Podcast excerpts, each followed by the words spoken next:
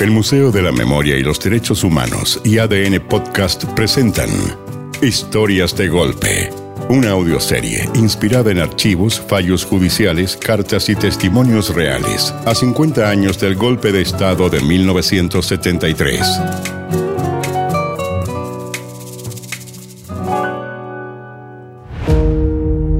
El capítulo de hoy. El último general.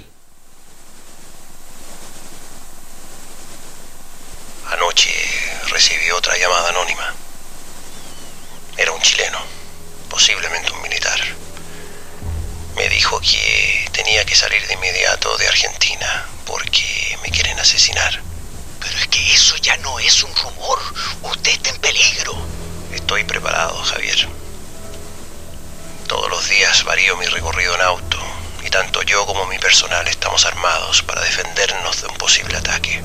Sí, sí, pero, pero eso no basta, pues. No puedo dejar Buenos Aires. Además que no tengo pasaportes. Mi esposa ha ido todos los días al consulado a presionar a Droguet. Lo están reteniendo, mi general. Por favor, acepte los pasaportes que le ofreció el jefe de la policía alemana o la ayuda que le ofrecieron las autoridades militares argentinas para sacarlos del país. Un general, ex comandante en jefe del ejército de Chile, no va a viajar como un no chileno.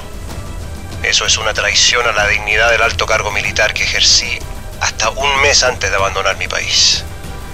Si mi destino está decretado, voy a morir como el chileno orgulloso de mi patria, que siempre fui.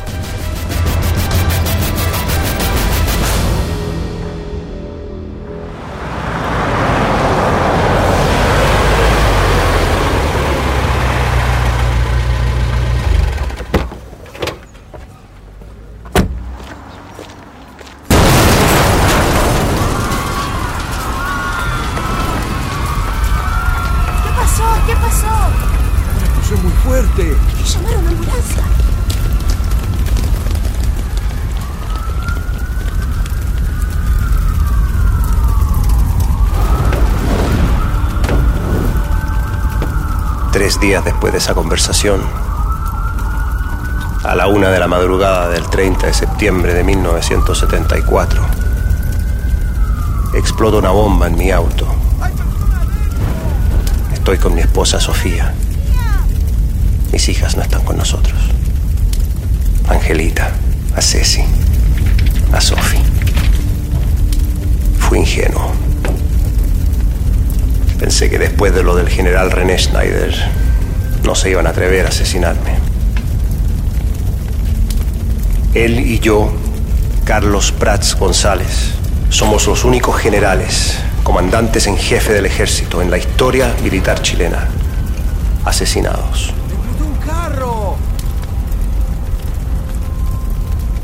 Con René nos conocimos muy jóvenes. Fuimos compañeros de la Academia de Guerra. Llegamos a forjar una profunda amistad. Estudiábamos juntos y mantuvimos siempre una caballerosa y leal competencia. Admiraba y respetaba a mi amigo. Tiempo después me comunican que por decisión presidencial se designaría al general Schneider como comandante en jefe del ejército y a mí como jefe del Estado Mayor de la Defensa Nacional. Ese fue el momento en que empecé a ver menos a las niñas. Mis hijas. Es en esta época en que los periodistas comienzan sutilmente a usar mi nombre como el de un personero que maneja hilos invisibles de conexión entre el gobierno y las Fuerzas Armadas. Se acercaban las elecciones. Alessandri, Tomic y Allende competían por la presidencia. Mi único objetivo era lograr la cohesión de las Fuerzas Armadas y garantizar un apoyo firme al Poder Ejecutivo ante cualquier intento de golpe de Estado o de situación anárquica preelectoral y apoyar al candidato triunfante. Se inicia una campaña de prensa contra Schneider. También empieza a correr el rumor de que el gobierno no estaba satisfecho con su actuación y que yo lo reemplazaría. Seguimos confiando el uno en el otro hasta el día de su muerte. La campaña electoral entra en su etapa más álgida. Se acentúa la preocupación ante un eventual triunfo de la candidatura socialista. Mi opinión final, y eso lo pueden corroborar mis subalternos, era respetar el veredicto popular. Allende es elegido presidente de Chile. El 10 de septiembre de 1970 me visita un destacado personero de los oficiales en retiro. Me pregunta si las Fuerzas Armadas están dispuestas a salvar al país. Digo que el pensamiento de los tres comandantes en jefe es claro, estrictamente constitucional. Él insiste en que Schneider es intransigente, por lo que en algunos círculos se estimaba sugerir al gobierno que lo hiciera enfermarse para que yo tomara el mando. Quedo estupefacto y le señalo que jamás aceptaría tan siniestra maniobra, que sus palabras me ofendían y que lo único importante para mí era irme con la frente en alto, trabajando hasta el último momento por la unidad institucional. Se lo cuento a Schneider para que esté en guardia. El 22 de octubre de ese año, me avisan que en Martín de Zamora con Américo Vespucio, varios automóviles bloquearon el vehículo de Schneider y varios jóvenes de extrema derecha lo rodearon y destrozaron con martillos los cristales traseros. Schneider intentó usar su pistola, pero los individuos descargaron sus armas de fuego, algunas de calibre 45, y huyeron. Fui al hospital militar.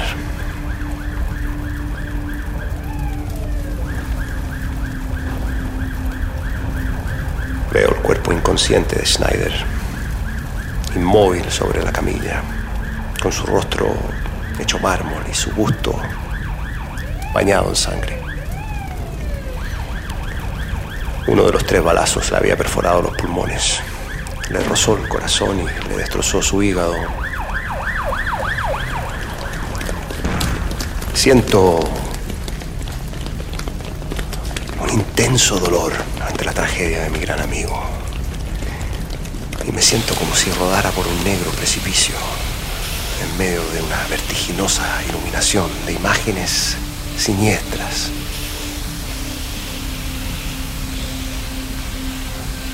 A la una de la tarde del sábado 24 de octubre de 1970 es proclamado Salvador Allende Gossens como presidente de la República. El 25 me avisan que Schneider ha sufrido un paro cardíaco. Siento que mi dolor personal se agudiza ante el presentimiento de días borrascosos para el ejército y la patria.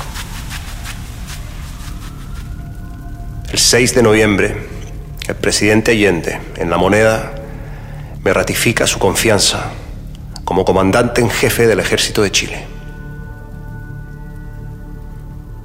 Al poco tiempo, un grupo esta vez de extrema izquierda asesina al demócrata cristiano Edmundo Pérez Sujovic.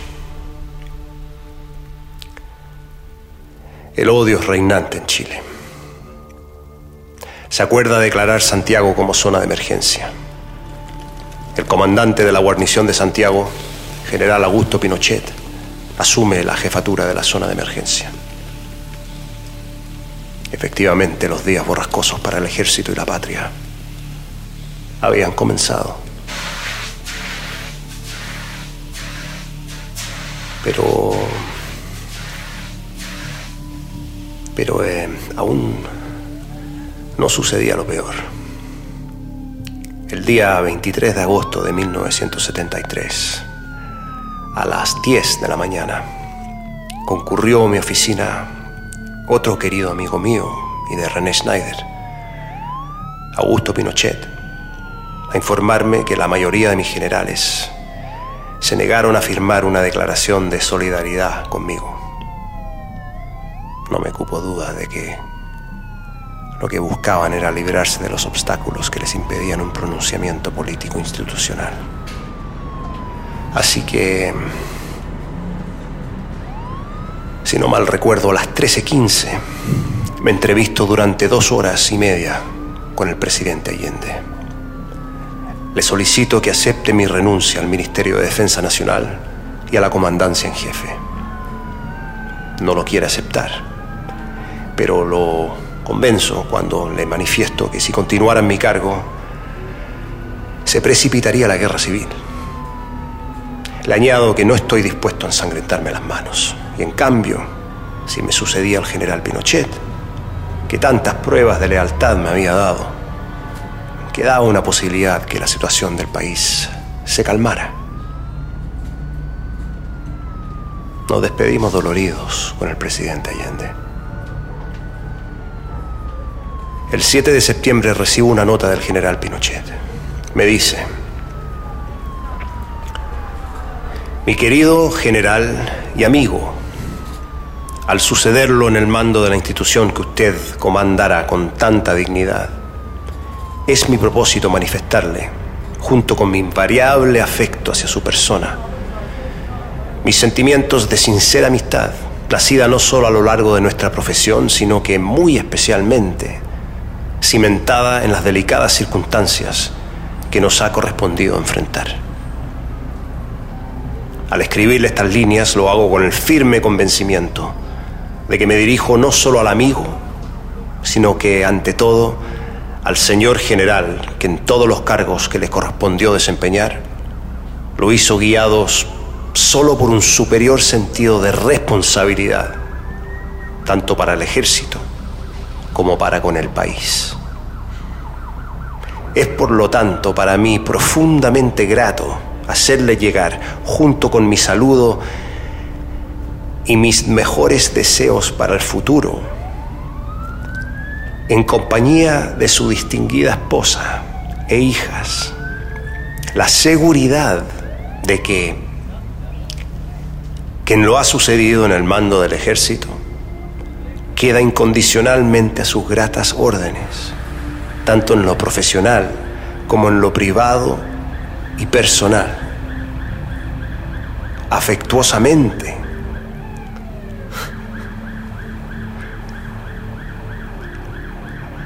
Augusto Pinochet Ugarte.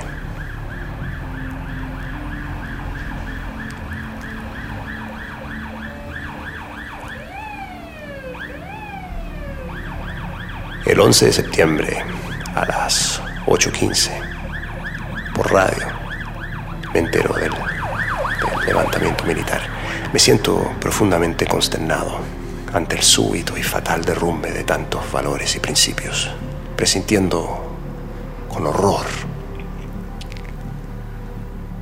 cuánta sangre se derramará entre hermanos. Hoy,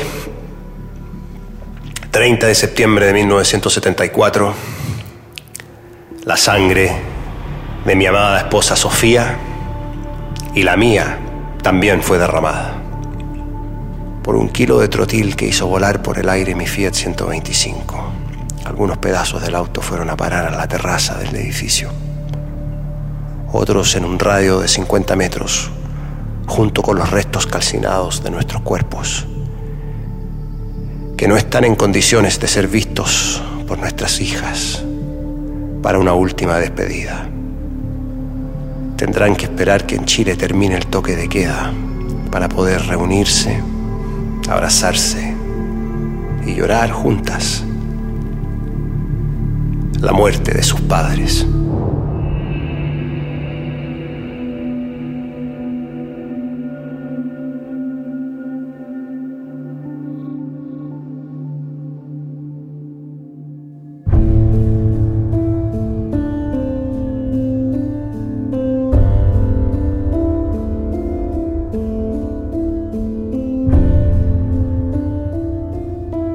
Carlos Prats fue considerado un enemigo que había que eliminar.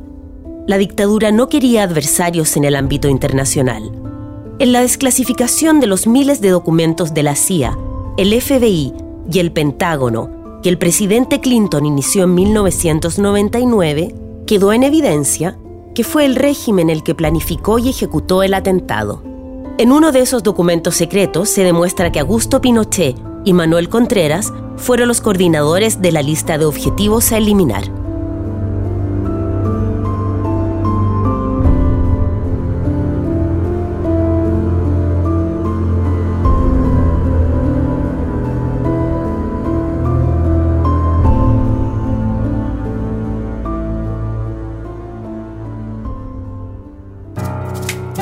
Este capítulo fue escrito por Arnaldo Madrid dirigido por Francisca Bernardi y Braulio Martínez, con la actuación de Santiago Cabrera. Edición de sonido Carlos Paul González. Música original Camilo Salinas y Pablo Ilavaca. Producción Oscar Bustamante. Editor de contenidos Juan Francisco Rojas. Producción ejecutiva e idea original María Fernanda García. Producción ejecutiva Isabel Tolosa. Historias de Golpe es un podcast producido por el Museo de la Memoria y los Derechos Humanos y ADN Podcast. Disponible en adn.cl, Podium Podcast y plataformas digitales como Spotify.